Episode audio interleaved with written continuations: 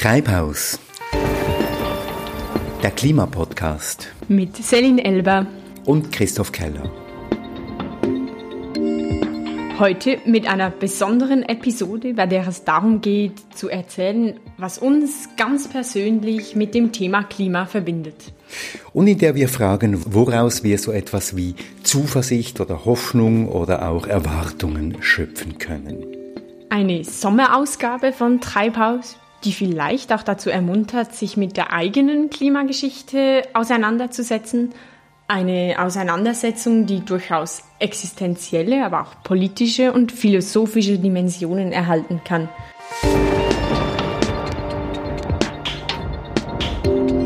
Zu Beginn einfach schon mal die Aufforderung, dass wir gerne auch eure Geschichten hören würden. Schickt uns doch eure Klimageschichten, eure Texte, eure Sprachnachrichten zum Thema, vielleicht auch Fotos, in der ihr erzählt, was euch denn eigentlich mit dem Thema Klima verbindet, was euch bewegt.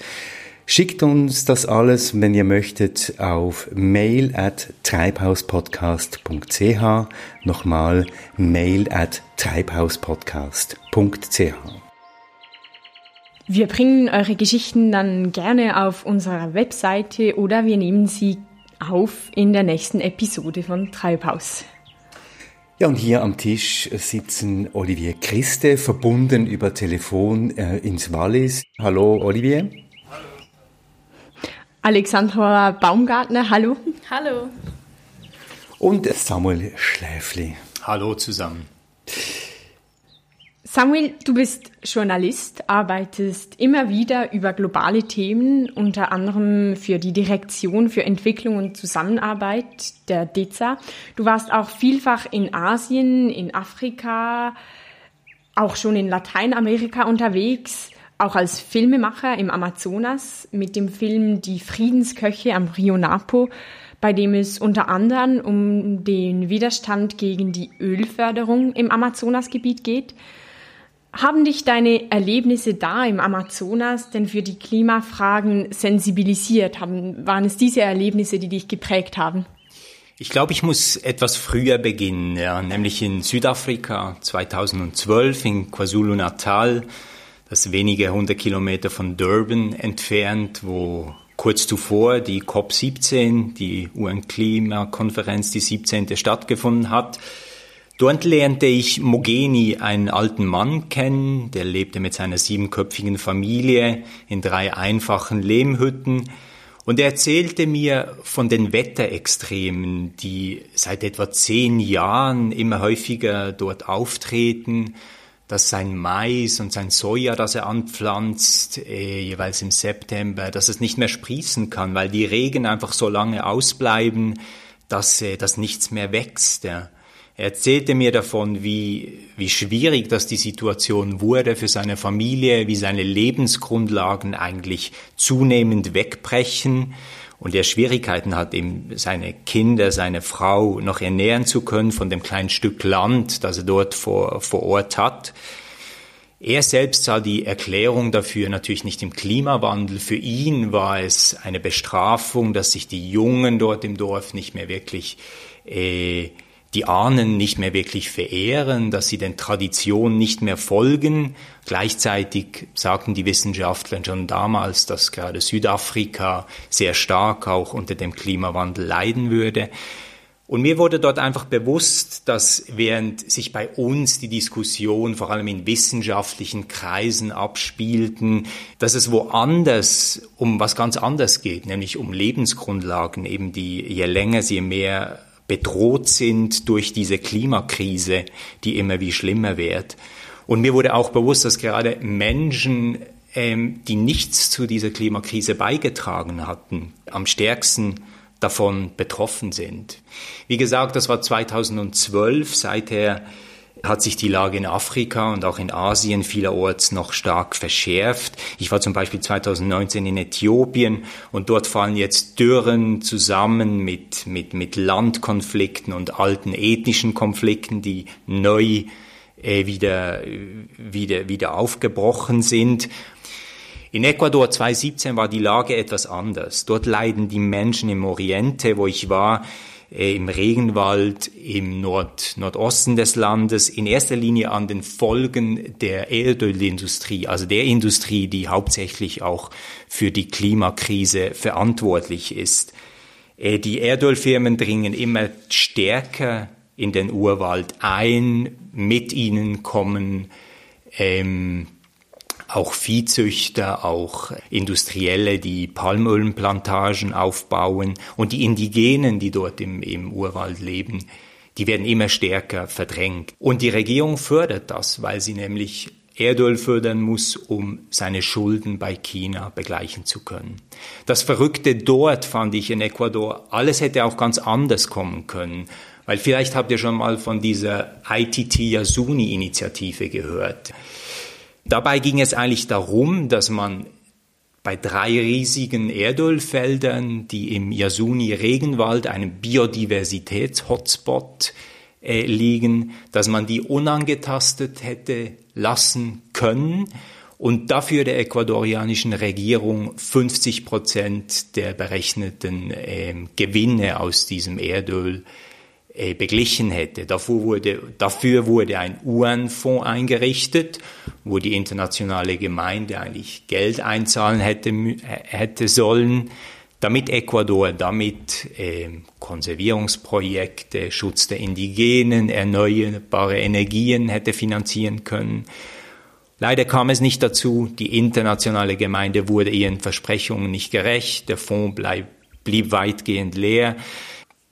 Und auch hier wieder, was mir das verbildlicht hat oder welche Einsicht, dass ich daraus gewonnen habe, ist, glaube ich, dass die Klimakrise nicht nur eine Umweltkrise ist, sondern eben genauso eine humanitäre Krise.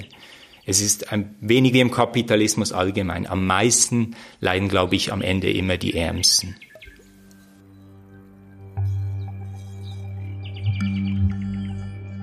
Das tönt ja alles ziemlich erschütternd, insbesondere die, deine Schilderungen auch aus äh, Ecuador. Macht sich da bei dir manchmal auch so etwas wie Ohnmacht oder Verzweiflung breit, wenn du solche Dinge siehst und darüber auch berichten musst? Ja, ich denke schon, ja. Eine gewisse Ohnmacht halt auch einfach, weil, weil die, das Machtgefälle halt einfach enorm ist, oder wenn man sieht, diese Erdöl- und Minenkonzerne, wie die mit ihren riesen, also mit ihren Riesenmaschinen, mit ihrer ganzen Infrastruktur dort in den Regenwald einbrechen oder währenddem die Indigenen dort in, in, in kleinen Gemeinden zusammenleben, sehr stark von der Umwelt abhängig sind, sei es von, von der Jagd, sei es von, vom Land, das sie dort bewirtschaften. Und alles, was sie haben, ist, ähm, ist, ist ihre Gemeinschaft, mit der sie sich organisieren können. Aber es ist klar, eben die finanzielle Macht, auch die, die Lobbying-Macht in der Politik liegt natürlich eindeutig bei diesen Konzernen. Und das, das kann einem schon irgendwie auch zur Verzweiflung bringen, ja.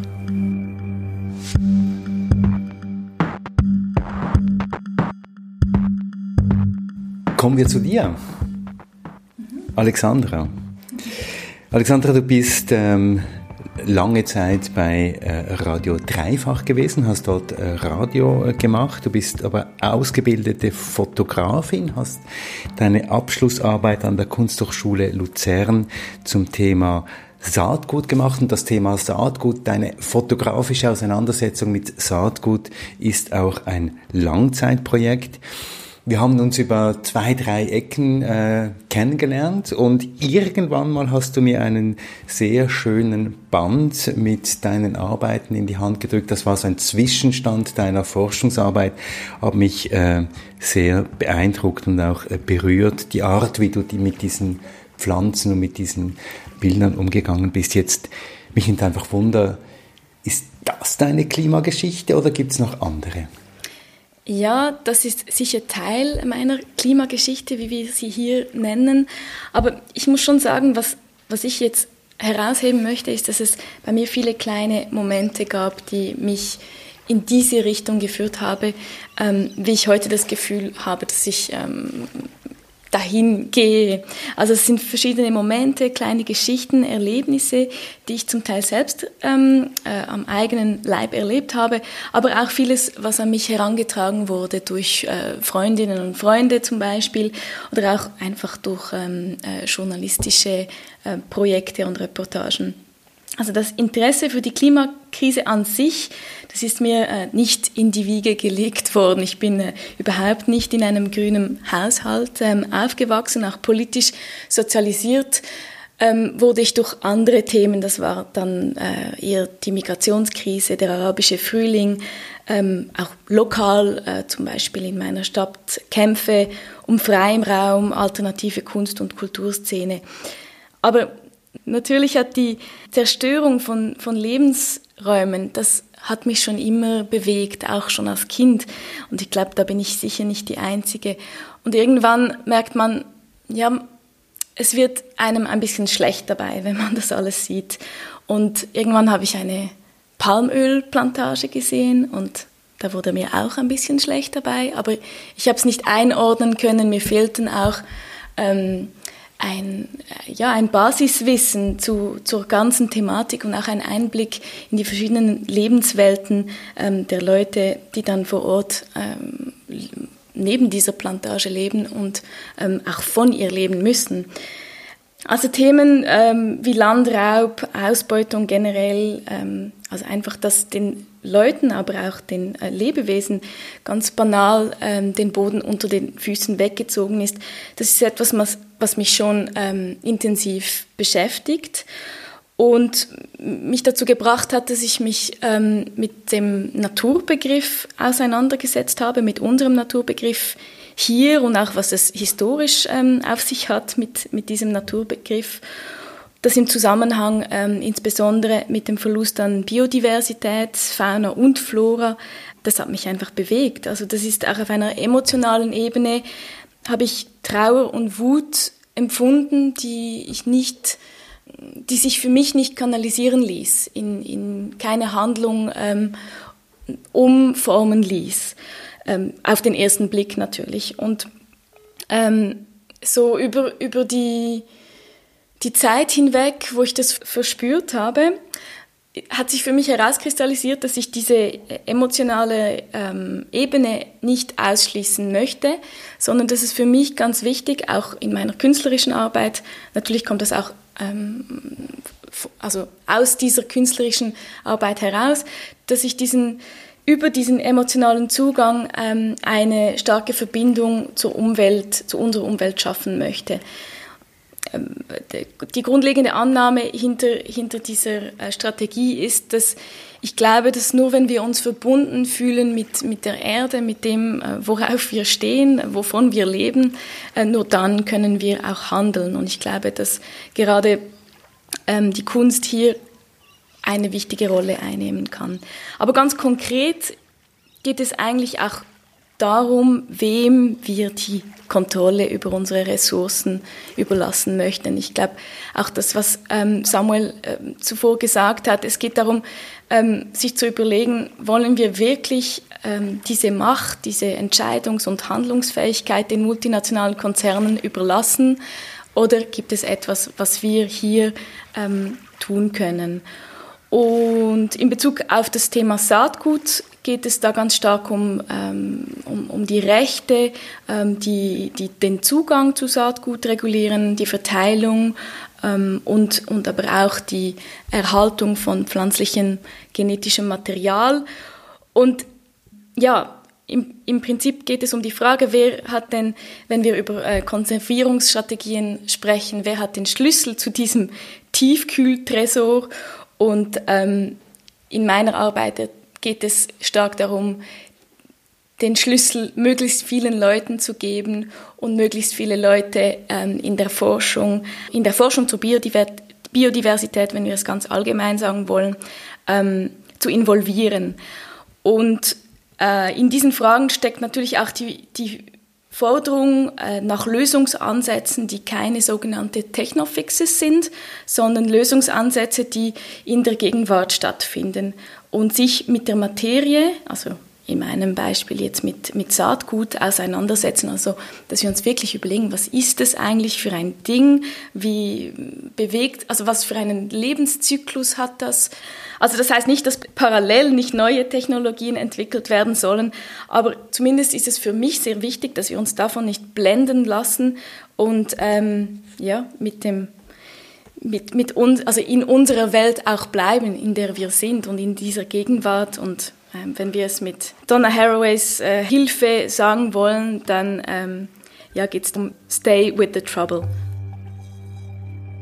Wir müssen uns einfach damit auseinandersetzen, dass wir nicht unbedingt auf ein Happy Ending zusteuern. Alex, du erzählst von deinem emotionalen Zugang zu der Natur, zu der Landschaft. Du, äh, du bist aber auch Fotografin und du erzählst auch, wie, wie du glaubst, dass Kunst als, als Mittel des Kampfes dienen kann. Hast du das Gefühl, dass diese, dieses ästhetische Bewusstsein, das du hast, vielleicht auch dazu geführt hat, dass du diese Veränderungen in der Umwelt überhaupt erst wahrgenommen hast? Ja, jein, aber ich glaube, wir alle haben das. Also wir alle schauen uns ja gerne ähm, äh, wir alle haben Freude, wenn wir unser Pflänzchen äh, wachsen sehen und es ist eine Übungssache. Und ich glaube, wenn man mit visuellen Medien arbeitet, dann hat man das irgendwie drin. Aber wir alle schauen gerne Dingen zu und beobachten und stellen uns Fragen. Du hast vorhin äh, vom Naturbegriff erzählt, mit dem du dich auseinandergesetzt hast, auch in deiner Arbeit. Hast du das Gefühl, könnte vielleicht ein Grund für, für die Klimakrise, in der wir aktuell stecken, auch im Begriff liegen, den wir uns von der Natur machen? Ja, auch das, äh, der Begriff einer Ressource ist, ist natürlich schon das, das zu, zum einen so einen, einen den, natürlich den Fortschrittsgedanken in sich trägt, also dass wir ähm, mehr haben können und aus etwas mehr machen können. Und ähm, das deckt sich natürlich nicht unbedingt mit, mit einem Naturbegriff, der viel inklusiver ist und der uns natürlich auch als etwas ähm, wahrnimmt, das innerhalb äh, des Systems funktioniert und nicht als ähm, eine Spezies, die äh, die Natur dominiert und sich ähm, aus, dem, aus dem Bereich von dem, was wir als Natur definieren, das rausnimmt, was sie braucht.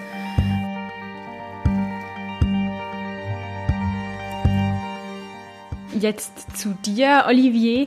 Du bist gerade in einer Alphütte im Wallis und ja, wenn man deine journalistischen Arbeiten sich anschaut, dann bewegen sie sich zwischen Wirtschaftsthemen, Umweltthemen und Klettern.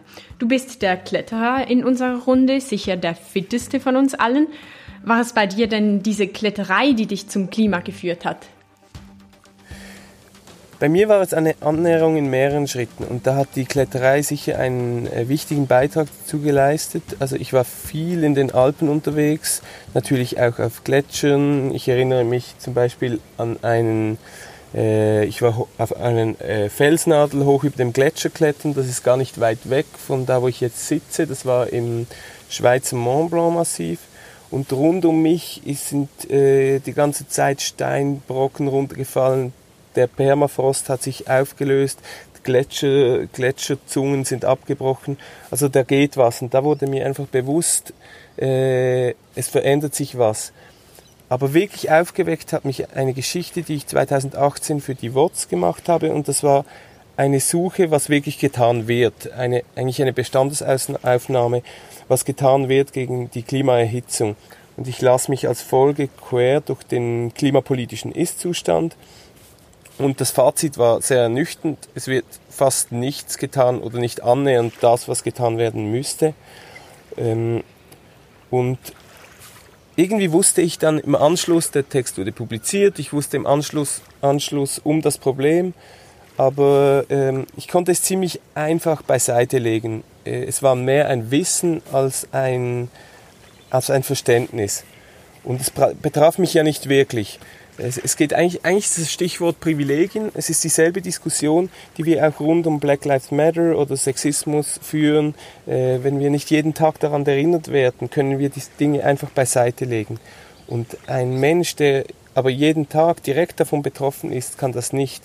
Im Fall des Klimawandels ist das etwa, wie Samuel vorher erzählt hat, ähm, wenn die Ernten ausfallen aufgrund von Dürren oder Hitzewellen, Flucht äh, ähm, notwendig ist, Landkonflikte erzeugt werden. Kurz, wenn die Lebensgrundlagen bedroht sind, dann kann man es nicht mehr einfach beiseite legen. Aber das ist in meinem Fall ja noch nicht wirklich der Fall. Ich wusste also um das Thema, aber ähm, wirklich dranbleiben musste ich nicht. Hm, das hat sich dann im Winter 2018, 2019 ähm, geändert. Und jetzt kommt vielleicht eine etwas sonderbare Geschichte. Der Auslöser war nämlich äh, eine starke Dosis Haschkekse. Die ist, viele kennen sie unter Space Cakes. Und das hat dazu geführt, dass meine Träume äh, über Monate komplett verrückt gespielt haben. Immer war ich es, der Macht hatte in den Träumen. Ich hatte mehr Macht als andere Menschen und ich habe diese Macht schamlos ausgenutzt. Ich habe die Menschen zur Schnecke gemacht. Ähm, und ich weiß nicht, wie viele Male ich schweißgebadet aufgewacht bin.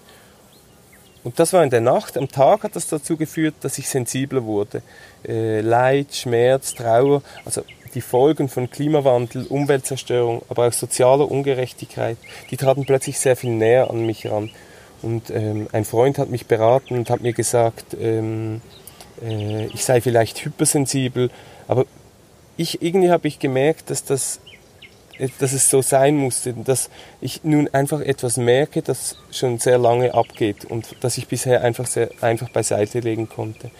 Und das war nun plötzlich nicht mehr möglich, weil, ich es, äh, weil es mich irgendwie gemartert hat und das Gefühl war ein ständiger Begleiter. Und ich wusste zwar, dass das anstrengend ist, aber irgendwie auch eine gesunde Entwicklung.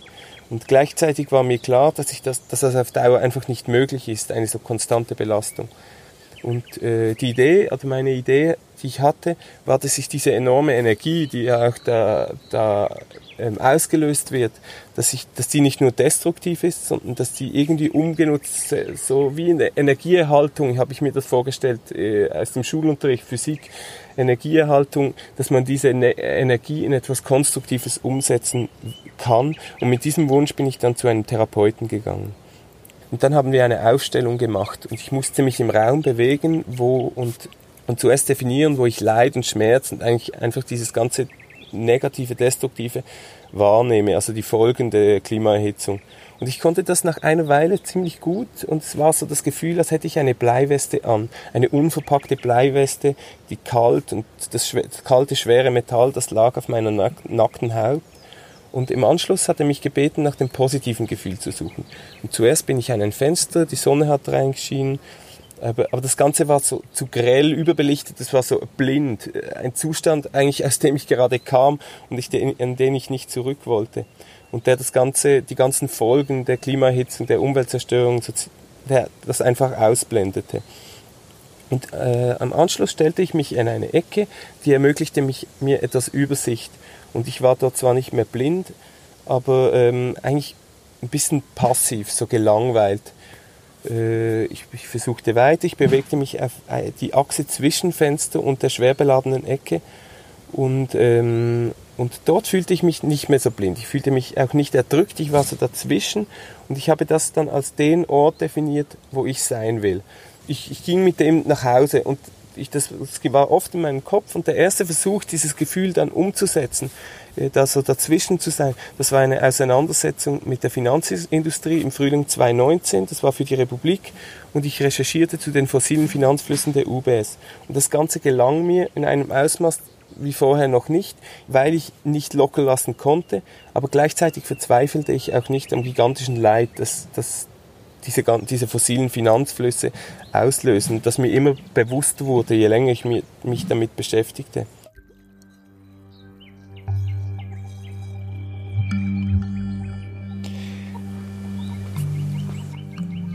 Das äh, war jetzt für mich sehr eindrücklich.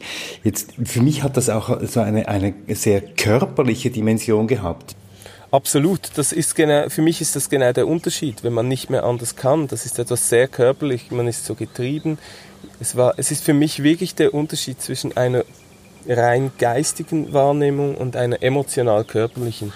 Und das eine lässt, lässt, kann man einfach beiseite legen, das andere ermöglicht das genau nicht mehr. Olli, du hast, äh, du hast gesagt, dass du dass die Beschäftigung mit dem Thema, ähm, dass die begonnen hat mit einem WhatsApp-Artikel. Deshalb würde mich wundern, was, was denkst du, was kann der Journalismus, äh, wenn es um die Klimakrise geht? Ich glaube, der Journalismus, der kann zwei Dinge. Der kann nämlich einerseits die Faktenlage aufzeigen, aber dann kann der Journalismus noch sehr viel mehr und ich erinnere mich da zum Beispiel an ganz viele Artikel von Bettina Dietrich, ebenfalls in der WOTS. Der kann einen Zugang zum Thema finden, der sich eben wegbewegt von, von der ganzen Wissenschaftlichkeit, von der ganzen Abstraktion. Er kann in einer Reportageform, wie du auch du erzählt hast, Samuel, das Ganze runterbrechen auf Existenzen, auf lokale Geschichten und diese erzählen, so dass wir plötzlich emotional, nicht mehr nur geistig, ich glaube, der kann das auf einen emotionalen Charakter runterbrechen. Du hast ja eigentlich dein Auslöser war diese, diese starke körperliche Wahrnehmung ähm, der Krise. Wünschst du dir, dass, dass alle ähm, eine ähnliche Erfahrung machen? Also hast du, hast du das Gefühl, dass es ähm, generell ein, ein, ähm, diese Erfahrung braucht, um, um ähm, selbst handeln oder ähm, sich besser selber zu positionieren zu können? Ja, das ist eine gute Frage, die ich mir sehr oft stelle, weil es ist ein sehr, ich finde es für mich, in meinem Fall war es ein anstrengender Prozess und ich weiß nicht, ob den alle Menschen machen können und wollen. Ähm, mir kommen spontan zwei Geschichten in den Sinn. Einerseits kehre ich wieder zu Bettina Dietrich zurück, die, die äh, ein Buch vorgestellt hat, das einen einen begleiteten LSD-Trip für alle Menschen empfiehlt. Das ist jetzt ein bisschen, äh, es driftet ein bisschen ab, aber einfach, es geht um Empathie.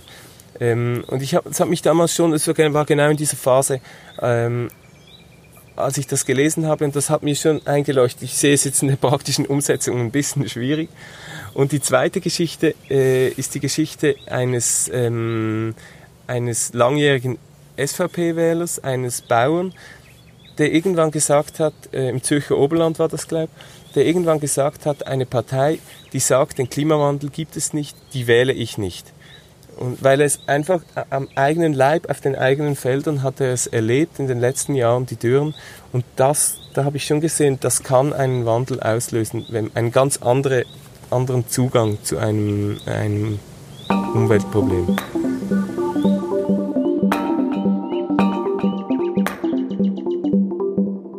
Christoph, du bist in Peru aufgewachsen, du warst auch viel in Afrika unterwegs und wie Olli bist auch du viel draußen, allerdings unter Segeln.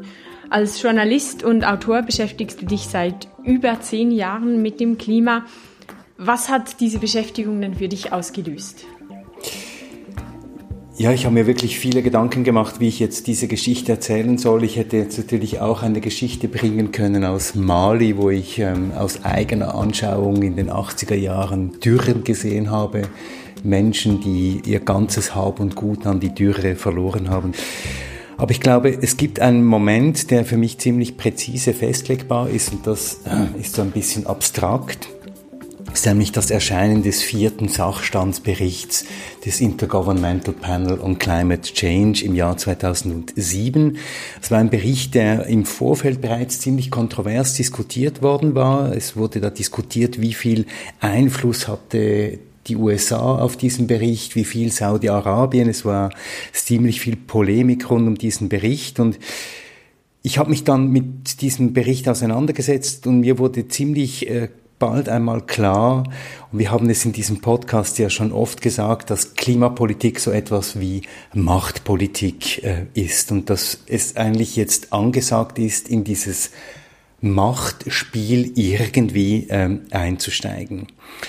Mir wurde auch klar im Jahr 2007, dass wir wirklich nicht mehr viel Zeit haben. Und natürlich kommt so ein Moment nicht von irgendwoher, Klimafragen haben mich immer ein Stück weit begleitet von Kind auf. Ich bin ja in einer Gegend aufgewachsen, das ist gesagt, Celine, in Peru, wo es eben ähm, heftige klimatische Veränderungen gibt. Es gibt das Phänomen äh, El Niño, El Niño, diese plötzliche Erwärmung des äh, Meeres vor der Küste.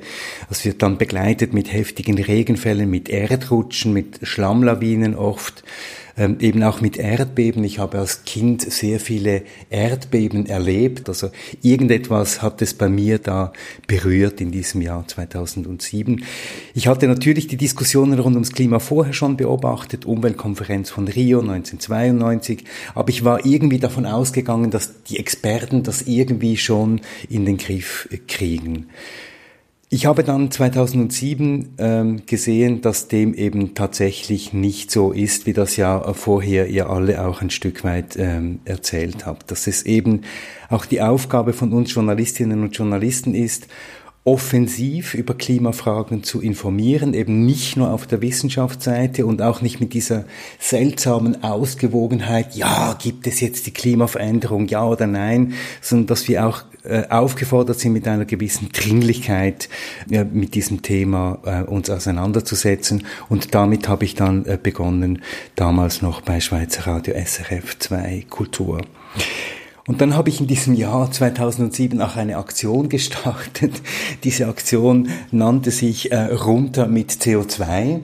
Und diese Aktion beinhaltete, ähm, dass ich äh, Postkarten gedruckt habe, auf denen vorne so ein äh, verbrannter Rücken eines Menschen abgedruckt war mit der Weltkarte drauf und hinten dran irgendwie zehn Punkte, was jetzt getan werden muss. Und ich habe diese Postkarten überall verteilt und ich hatte auch eine Webseite, wo ich ähm, über Dinge berichtet habe, die man jetzt tun muss, aber es war ähm, wirklich eine Zeit, in der ich so ein bisschen als Exot mit diesem Thema herumgelaufen bin. Ich habe dann diese Postkarten auch unter Windschutzscheiben gesteckt und ich habe sie an Fester mitgenommen. Ich bin da nicht immer äh, sehr gut ähm, angekommen.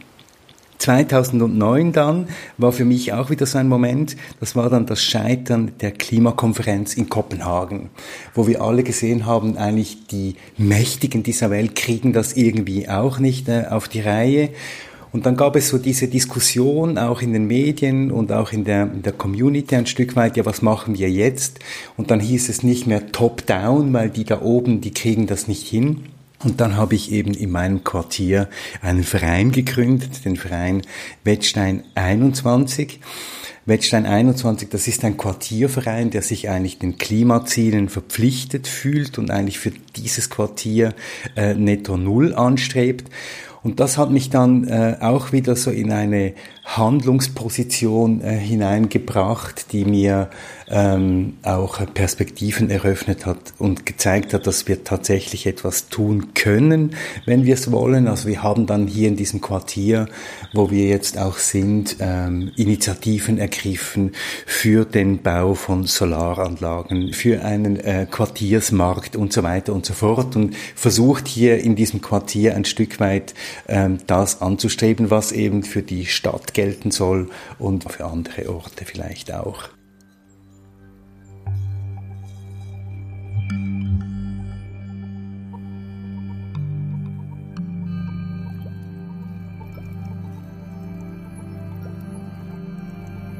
Jetzt Christoph, du hast gesagt, eben seit 2007 bist du an diesem Thema dran.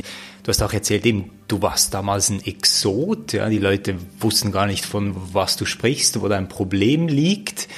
Wenn du jetzt die heutige Situation anschaust und auch wenn du heute mit, mit Leuten über das Thema sprichst, was hat sich verändert in dieser Zeit, seit 2007? Ich war in dem Sinne nicht ein Exot, weil, weil ich mit dem Thema kam, sondern ich war ein Exot, weil ich mit der Dringlichkeit kam. 2007 dachte man eben, ja eben, da gibt's Expertengremien, da ähm, Wissenschaftler, die sich mit dem Thema auseinandersetzen. Das wird schon irgendwann mal werden.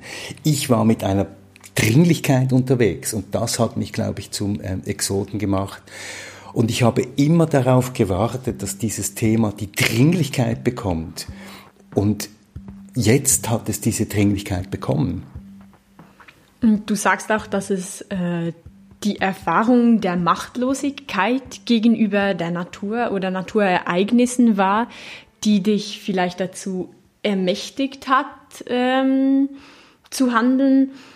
Glaubst du, wie glaubst du denn, dass man solche Erfahrungen der Machtlosigkeit machen könnte hier, wenn man jetzt gerade nicht äh, in Peru aufwächst? Also ich glaube, wir machen die ja zum Teil schon. Also ich denke an den Bergsturz von Bondo, der äh, noch gar nicht so lange zurückliegt, der zurückzuführen ist auf das ähm, Verschwinden des Permafrostes. Und ich denke, die Hitzesommer, die wir äh, erleben, sind ja auch so Momente, wo wir ein Stück weit diese Ohnmacht spüren und eine leichte Vorahnung von dem kriegen, was auf uns zukommen könnte. Und wir haben auch darüber schon im Podcast gesprochen, das, was wir jetzt mit Corona erleben, was äh, es bedeutet, wenn ein wirklich globales Problem auf uns zukommt, dass wir auch auf globaler Ebene irgendwie äh, lösen müssen. Auf globaler Ebene und natürlich auch auf sehr lokaler Ebene, also wirklich äh, gewissermaßen schon fast hyperlokaler Ebene. Du hast vom Quartierverein Wettstein 21 gesprochen und von lokalen Initiativen, die äh, mit denen etwas, man etwas bewirken kann. Aber kannst du ein bisschen erklären, wie du dieses, dieses Spannungsfeld zwischen diesem globalen Problem und, äh, ohne es jetzt klein zu reden, aber so diesem Wettstein-Quartier, wie du das unter einen Hut bringst? Ja, es gibt ja auf dieser Welt gibt es ganz viele ähm, Wettsteinquartiere, oder? Und äh, wir haben ja auch schon in anderen Zusammenhängen darüber gesprochen, Olivier, auch mit der Initiative äh, Basel 2030, wo man ja auch sagen kann, warum soll jetzt Basel bis 2030 äh, klimaneutral werden? Macht das überhaupt Sinn? Eine Stadt irgendwo in Europa, nicht mal besonders groß. Ich glaube eben, es geht darum, einzusehen, dass es überall auf der Welt solche kleine Initiativen gibt. Ich war gerade vor ein paar Tagen auf einer Webseite eines Städteverbundes von Städten, die sich zwischen 2030 und 2040 klimaneutral machen wollen. Diese Vereinigungen von verschiedenen Initiativen weltweit, also von Südafrika über Bangladesch äh, bis nach China und Lateinamerika USA und hier in der Schweiz, diese Verbindung, dieses Connecting the Dots ähm, und ein Zusammenwirken lokaler Initiativen auf das gleiche Ziel hin, ich glaube, das hat wirklich äh, eine Zukunft. Und ich glaube, Harald Welzer hat ja auch darauf äh, hingewiesen in seinem letzten Buch, die Verbindung von verschiedenen Mikro Revolutionen, die überall passieren, die vielleicht auch im Amazonas-Regenwald passieren oder vielleicht in einem Quartier in Buenos Aires. Diese Verbindung dieser Mikrorevolutionen, ich glaube, das dürfen wir äh, nicht unterschätzen. Und wir sind mit unserem Podcast ja hier auch so etwas wie eine Mikrorevolution. Hoffentlich, ja.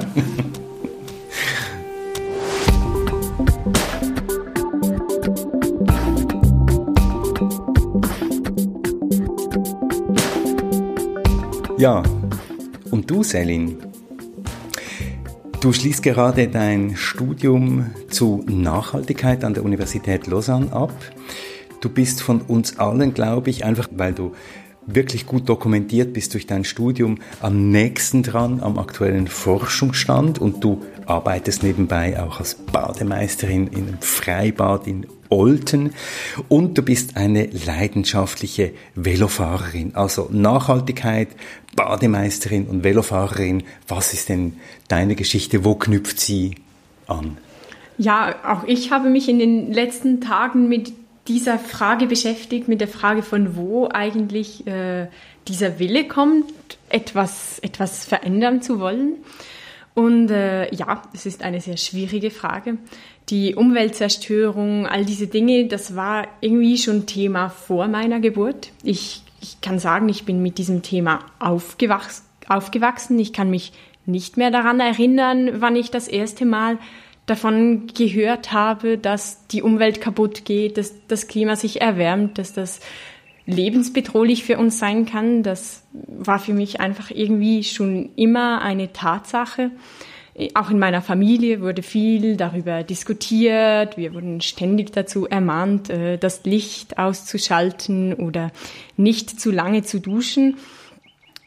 Aber ich bin zum Schluss gekommen, dass ich nicht glaube, dass das meine Klimageschichte ist. Ich glaube, meine, meine Klimageschichte, wie sie genannt haben, die kommt vielleicht von der anderen Seite. Die kommt nicht ähm, die kommt nicht vom Ende, von der Bedrohung, des Kollaps, dem, dem Kollaps der Apokalypse, die da bevorsteht, bevorstehen könnte, oder von der Tatsache, dass diese Zerstörung existiert, vielleicht gerade weil das etwas ist, was mir schon immer bekannt war. Ich glaube, mein Bezug zu diesem Thema kommt von der Seite der Lösungen, die aus dieser Misere herausführen könnten. Und ich denke, damit hat mein Bezug zu den Umweltproblemen viel mit meinen Radtouren zu tun, die ich schon als Kind oft gemacht habe. Als ich vielleicht zwölf Jahre alt war, habe ich mit meiner Schwester die halbe Schweiz erradelt in eintägigen bis wochenlangen Touren, bei denen wir alle unsere Verwandten abgeklappert haben. Und ähm, auch später während dem Gymnasium und im Studium habe ich praktisch alle meine Ferien damit verbracht, monatelang Europa per Velo zu erkunden. Und das ist etwas, äh, das ich als unglaublich ermächtigend empfinde. Es ist etwas, man hat alles dabei, was man braucht. Man ist auf sehr wenig Infrastruktur angewiesen. Wenn etwas kaputt geht, kann man das beim Velo in der Regel auch einfach schnell selbst reparieren. Gleichzeitig ist man aber dafür davon abhängig, welches Wetter es ist. Wenn es tagelang regnet, kann eine Radtour enorm mühsam werden. Aber trotz all diesen Abhängigkeiten empfinde ich oder empfand ich solche Touren schon immer als sehr unabhängig, als etwas sehr Autonomes, als etwas auch sehr Schönes. Und, und ich glaube, das ist mein Punkt. Ich glaube, dass ein Leben ohne viele dieser Dinge, viele dieser Dinge, die die Umweltzerstörung vorantreiben, die uns unabhängig von der Natur machen, von Naturereignissen, dafür aber abhängig von anderen Dingen. Ich glaube, dass ein Leben ohne all diese Dinge auch ein sehr schönes Leben sein kann. Und diese Autonomie, die ist für mich wirklich wahnsinnig wichtig und ein großer Teil meiner Motivation für die ökologische Bewegung, die eine Bewegung zu mehr Autonomie ist, zu mehr Unabhängigkeit, zu wirklich Unabhängigkeit von Dingen, die uns schlussendlich nicht glücklicher machen. Und vielleicht ist es auch mein Studium, in dem ich mich, ähm, in dem ich viele Texte von Philosophinnen und Wirtschaftswissenschaftlern gelesen habe, die genau das aufzuzeigen versuchen, dass eben ein Leben möglich ist, das innerhalb der planetaren Grenzen funktioniert und dass ein solches Leben auch ein schönes Leben sein kann. Es geht mir also nicht im ersten Moment um die Angst und das Entsetzen vor der Zukunft, auf die wir zusteuern, sondern darum, dass die Vorstellung einer ökologischeren Welt eine schöne Vorstellung ist. Und ich denke, für mich ist es das, was mich motiviert.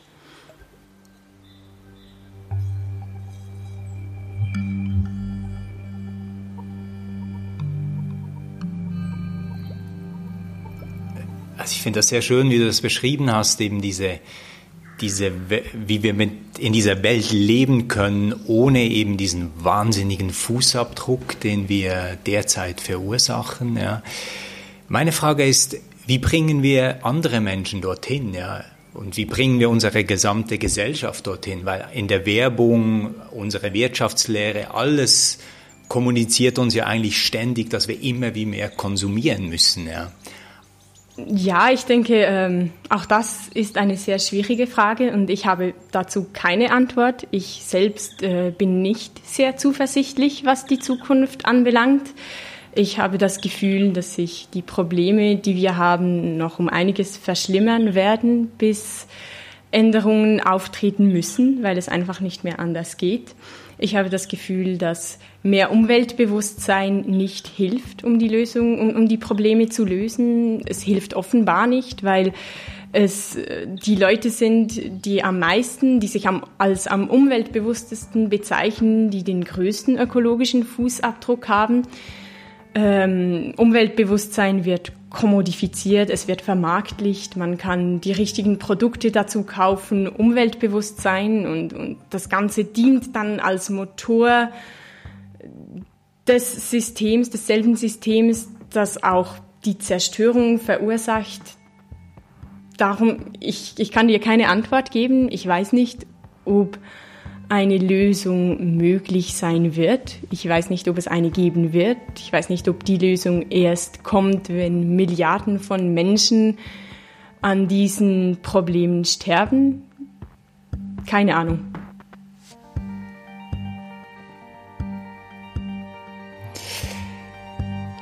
Ich finde, bei allen Geschichten jetzt ist so etwas aufgetaucht du hast das jetzt ja auch nochmal schön erzählt, dass wir wie so zwischen zwei Polen ähm, drin sind. Und Donna Haraway hat das wie genannt? Eine ihrer Kernaussagen heißt Stay with the Trouble. Stay with the Trouble. Und ich glaube, das ist ja so ein bisschen das, was wir tun, oder? Wir we stay with the trouble. Wir stellen uns diesem Problem und wir geben aber auch die Hoffnung nicht auf, oder? Ja, ich denke, es ist wichtig, ein, ein gewisses Maß an Hoffnung zu bewahren. Es ist wichtig, zu versuchen, vorwärts zu kommen, auch äh, weil das Ganze ja schlussendlich vermutlich auch nicht schwarz-weiß ist. Ich denke, es gibt nicht die Apokalypse, die jeden Menschen auf der Welt umbringt, sondern es wird eine starke Veränderung sein und es werden mehr oder weniger Menschen sein, die darunter leiden. Und wenn man jetzt einfach sagt, ja, mir egal, kann eh nichts ändern, dann führt das schlussendlich zu noch weniger. Ich finde in dieser ähm in diesem Punkt äh, noch die Übersetzung von äh, Donna Haraway, Staying with the Trouble. Das ist ja ein Buchtitel. Und ähm, der, die offizielle Übersetzung lautet Unruhig bleiben. Und ich habe für mich auch mal versucht, diesen Titel mit dem, was ich darunter verstehe, zu übersetzen. Und unruhig bleiben trifft es überhaupt nicht. Und ich bin zu keiner Lösung gekommen. Und ich glaube, das zeigt schon die Herausforderung, wie wir überhaupt diese Spannung aushalten können müssen, wie wir uns darin bewegen. Ich glaube, genau dieses Hin und Her, äh, das ist die große Herausforderung. Und wir sind uns gewohnt, dann auf eine Seite ähm, uns zu, für eine Seite uns zu entscheiden. Und genau das ist nicht möglich in dieser Zeit. Wir leben, wir sind Teil, wir sind strukturell Teil einer Welt, von der wir uns nicht distanzieren können. Wir müssen mit dieser interagieren und gleichzeitig ist es diese Welt, die, ähm, die auf diese Klimakrise zusteuert wir haben keine andere, oder? Wir sind Teil des Problems mittendrin und wir gehen irgendwie äh, dieses Problem äh, so gut es geht äh, irgendwie an. Ja, ich weiß nicht, ob das passt. Also ich könnte so vielleicht trotzdem ähm, mit, dem, mit dem Zitat hier ähm, dieses, diesen Aspekt ähm, der Diskussion vertiefen. Ähm, ich lese das einfach mal vor und mal schauen, ob das da reinpasst. Und von wem ist dieses? Ähm, das Zitat ist von Anna Löwenhaupt-Zing. Sie schreibt eine sehr aufschlussreiche Strategie mit dem Thema ähm, umzugehen, denn sie schreibt über einen Pilz, den Matsutake. Ähm, und es ist, ich glaube, für mich jetzt unmöglich, die, die Geschichte kurz zu fassen. Dieser Pilz auf jeden Fall, der ähm, wächst dort am besten, wo äh, Lebensräume zerstört wurden.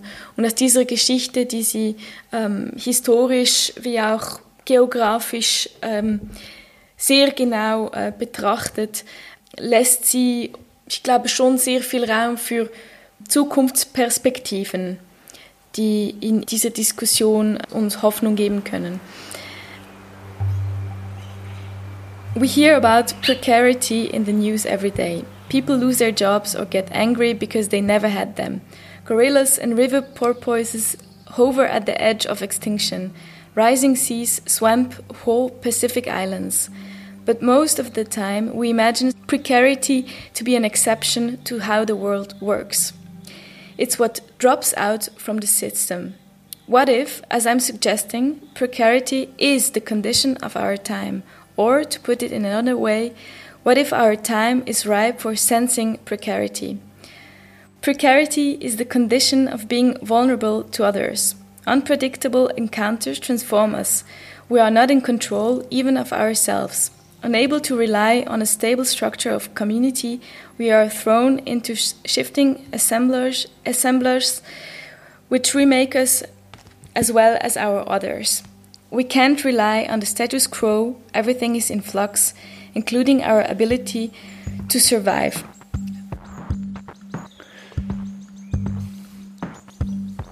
Ich finde das jetzt ähm, einen sehr inspirierenden Begriff. Prekarität und die Anerkennung von Prekarität, auch die Anerkennung der eigenen Prekarität in diesem prekären System. Und das verbindet sich ein Stück weit dann auch mit dem, was äh, Oli gesagt hat, nämlich das empathische Moment, also dass eben Empathie eben auch wichtig ist. Also für mich, wenn ich dir jetzt zugehört habe, Alex, kommt das irgendwie zusammen. Ich glaube, nur wenn wir ein Stück weit auch empathisch sind, sind wir auch in der Lage, die Prekarität unserer eigenen Existenz und die Prekarität des Globalen auch ein Stück weit äh, zu anerkennen. Ähm, es geht ja auch ganz stark um Verletzlichkeit um diese Diskussion, in dieser Diskussion und Verletzlichkeit zu zeigen, äh, zu akzeptieren, auch das kann ja nur geschehen in einer Welt, die nicht gewaltvoll ist, wo man nicht Opfer wird dieser Verletzlichkeit. Und das heißt, ähm, das, das, äh, äh, das crasht wieder zusammen mit der Realität, weil wir eben in einer sehr gewaltvollen Welt leben und Menschen, die marginalisiert sind, umso stärker von dieser Gewalt betroffen sind. Was mich dann aber ein bisschen hoffnungsvoll stimmt, ist schon auch, dass diese Krisensituation eben auch ganz unterschiedliche Menschen und auch Menschen aus der ganzen Welt zusammenbringt im, im, in, in der gleichen Motivation, nämlich an dieser Situation etwas zu ändern. Also ich erinnere mich da an, äh, an meinen Besuch an der COP21 in Paris, wo, wo Menschen aus ganz verschiedenen Bereichen, sei es Umweltschutz, sei es Gender-Thematik, sei es Kapitalismuskritik, sei es Trash Collectors aus Südafrika, die zusammen mit Fracking-Betroffenen aus Colorado und äh, Indigenen aus Brasilien zusammen demonstriert haben in den Straßen von Paris, weil sie eben diese Situation angehen wollen, weil sie etwas äh, dagegen dagegen unternehmen wollen. Und da sehe ich schon eine, eine gewisse globale Solidarität, auch eben über ganz verschiedene Ebenen der Gesellschaft hinweg, die, die doch eine Wahnsinnskraft hat. Und äh, ich äh, bin mit, mit Selin einig. Ich bin auch nicht wahnsinnig hoffnungsvoll, eben, dass wir wirklich, dass wir das Ausmaß der Dringlichkeit und, und auch die, die ganz kurze Zeitspanne, die wir zur Verfügung haben, dass wir uns dessen wirklich bewusst sind. Ja, also deshalb Hoffnung mit äh, Hoffnung ist mit, mit, mit Vorsicht zu genießen, aber ich denke trotzdem, es gibt eben diese, diese Anzeichen von Bewusstwerdung, vielleicht auch dieses Prekariat ja, und, und äh, Handlung, auch sich aus dem zu befreien. Ne? Also Selin hat zum Thema Hoffnung äh, gesprochen. Äh, du jetzt auch, wie sieht es denn bei dir aus, Alex? Also meinst du eine persönliche Einschätzung? Ja, wie siehst du das? Ich meine, es gibt ja Menschen, die sagen, wir dürfen uns eigentlich eine Position der Hoffnungslosigkeit gar nicht äh, erlauben, weil das ja arrogant wäre, weil das überheblich wäre. Wie siehst du das? Ja, ich glaube, ich kann äh, gerade mit dieser Aussage schon ähm, ziemlich viel anfangen, weil wir, glaube ich, hier, wo wir leben, immer noch einen relativ großen Hebel haben. Ähm, und aus rein dieser Position lässt sich eine ziemlich große Portion Verantwortung äh, schließen, die wir, ja, die wir antreten müssen. Ähm, und, und ich glaube, das können alle auch ein bisschen anders äh, machen. Es gibt sehr viele Wege und auch ich habe keinen Überblick über die, über die Anzahl oder die genaue ähm, Ausformulierung dieser, dieser Wege. Ich glaube, was wir aber nicht brauchen, sind weitere apokalyptische Bilder, ähm, dystopische Zukunftsszenarien. Mit dem können wir nicht weitermachen. Das, das bringt uns nichts, das paralysiert. Also eben mir geht es auch so ein bisschen in, in die Richtung und ich, es gibt so Momente, wo ich dann eben auch diese, dieses Gefühl von Zuversicht be bekomme, also wie du das jetzt auch ein, ein bisschen geschildert hast. Wenn ich dann eben merke, ja, da sind ganz viele andere eben auch am Reden, am Diskutieren, am Überlegen, am Forschen und am Arbeiten und am Handeln und kommen zusammen und wollen hier etwas verändern. Und da habe ich dann das Gefühl, wow, es gibt so kritische Momente, die einfach eintreten können. Ich glaube, in einem Podcast haben wir mal gesagt, wenn drei Prozent der äh, Bevölkerung eines Landes die Veränderung wirklich wollen, dann passiert auch was. Und ich denke, ja, die drei Prozent sollen doch eigentlich global zu schaffen sein. Ähm, ja, dann lese ich dann eben auch wieder im Guardian äh, die jeweils äh, in, in, der Rubrik äh, Not so good news, was sich wieder ereignet. Und ja, dann äh, fällt es mir wirklich manchmal schon auch schwer, diese Zuversicht und diese Hoffnung äh, zu behalten. Olli. Ich sehe das ziemlich ähnlich wie Alex und ich glaube, ähm, äh, Hoffnungslosigkeit ist ein Privileg, Hoffnungslosigkeit ist ein Luxus und ich glaube sehr stark, dass wir uns den aktuell nicht leisten können. Wir können nicht einfach den Kopf in den, in den Sand stecken, warten, bis es vorbei sein wird, weil es wird nicht vorbei sein. Wir müssen etwas tun und gerade wir können etwas tun. Ähm, es klingt vielleicht etwas banal, aber ich habe auch keine Lust, ähm, hoffnungslos herumzugehen. Und, ähm, und du bist ja auch ein bisschen mutig, den Guardian Not So Good News zu lesen. Ähm, ich mache das auch, aber ich, mach, ich tue mir das nicht jeden Tag an. Was mir Hoffnung gibt, ist ähm, die Vernetzung. Vernetzen, vernetzen, vernetzen. Menschen kommen zusammen. Ähm, es bringt nichts, wenn die 3% alle alleine vor ihren Bildschirmen sitzen. Die 3% müssen zusammenfinden und sie müssen zusammen etwas errichten. Und ich sehe da ganz, ganz viel, was momentan geht. Und ich schaue viel lieber auf diese Seite als, wie Alex sagt, auf weitere apokalyptische, dystopische ähm, Geschichten. Ja, und ein Stück weit ist auch unser Podcast Treibhaus, der Klimapodcast, natürlich Teil dieses äh, Zusammenkommens und der Versuch hier, zumindest im Reden und im Diskutieren und im journalistischen Arbeiten hier ein paar Dinge zusammenzudenken und äh, Positionen von Zuversicht auch ein Stück weit voranzutreiben. Danke. Danke euch allen. Ja, und hier nochmal, uns interessieren auch eure Klimageschichten, ihr, die uns zuhört. Geschichten, die euch geprägt haben, Geschichten, die euch hoffnungsvoll gestimmt haben, Geschichten, die euch auch zur Verzweiflung gebracht haben, wenn es ums Klima geht. Geschichten via Text, via Bild, via Audio. Es kann auch auf Schweizerdeutsch sein oder auf irgendeiner Sprache auf mail at treibhauspodcast.ch. Nochmal mail at treibhauspodcast.ch. Erzählt sie uns. Wir freuen uns auf eure Geschichten, die, wie gesagt, auf unsere Webseite kommen und in unsere nächste Episode, bei der es um etwas Erdiges gehen wird, um Humus und warum gute Erde wichtig ist für ein gutes Klima. Humus also in der nächsten Episode. Treibhaus. Der Klimapodcast. Treibhaus, der Klimapodcast, wird produziert von Podcast Lab mit Samuel Schläfli, Alexandra Baumgartner, Olivier Christe, mit Celine Elba und mit mir, Christoph Keller und auch mit Simon Jäcki, der bei dieser Ausgabe gefehlt hat. Treibhaus wird unterstützt von Swiss Clean Tech. Wir sind zu hören auf Spotify, auf Apple Podcasts, auf treibhauspodcast.ch und auf podcastlab.ch. Wir sind auch auf Facebook und auf Instagram. Und schreibt uns nochmal mail at treibhauspodcast.ch.